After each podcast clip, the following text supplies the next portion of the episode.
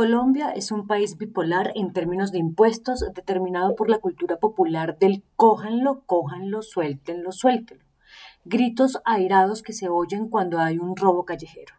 Al exministro de Hacienda, Alberto Carrasquilla, no solo lo acosaron por su línea férrea de carácter tecnócrata, sino que hasta un expresidente casi que lo compara con Pablo Escobar por el aparente daño que le hacía a la economía. La Casa de Nariño, agobiada por la protesta social, corrió a retirar la reforma tributaria, le aceptó la renuncia al jefe de la economía y descabezó a sus dos viceministros. Lo más bipolar de la trama tributaria fue que la reforma radicada por Carrasquilla consideraba un recaudo de 23 billones de pesos para capear la crisis derivada por la pandemia, pero sumado los pliegos de peticiones de quienes protestan, pueden superar 80 billones de pesos. En pocas palabras, subsidios sí, impuestos no. Claramente, el país no valoró la estabilidad económica de la cual gozaba desde que consiguió el grado de inversión en 2011. Se creyó el cuento de que las calificadoras de riesgo abandonarían su papel de garantes del riesgo país porque el mundo está en pandemia y como quien dice, en guerra no se oye misa. Graso error. Las calificadoras tienen la misión de evaluar la deuda que emiten países, empresas, bancos u otras entidades financieras y darles una nota correspondiente a su desempeño, manejo y cumplimiento de los compromisos.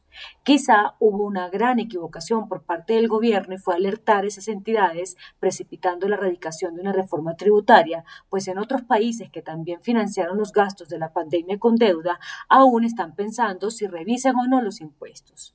El Ejecutivo falló en su social, político y económico y actuó como un consultor de banca multilateral sin medir las consecuencias del periodo electoral que se calienta en el país ni palpar la realidad de que el coronavirus disparó el desempleo y la pobreza hasta niveles históricos.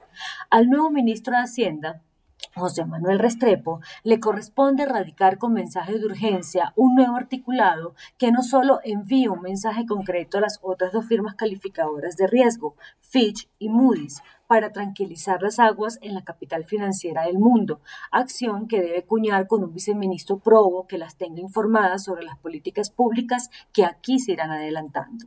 No es el momento de echarle la culpa a las calificadoras ni recordarle sus papelones en las crisis financieras. Ha llegado la hora de hacer las cosas bien de cara al país, con el Congreso de por medio y con las necesidades de enderezar el camino y valorar la estabilidad económica del país. El gobierno nacional tiene que evitar que las otras firmas bajen la nota y castiguen en al país y para lograrlo debe manejar las protestas, radicar una reforma y dar señales de que las cosas se están manejando de manera ortodoxa. Era lógico que con el nivel de deuda y el creciente déficit esto iba a suceder, pero en el gobierno estaba el papel de evitarlo. Es un poco tarde para lamentar que Standard Poor's, de manera precipitada, observara el nivel de endeudamiento y emitiera su juicio negativo. Ahora hay que trabajar para que no se alineen las que faltan en un efecto dominó que sería muy malo para la inversión extranjera, las tasas centrales y la devaluación de la moneda colombiana.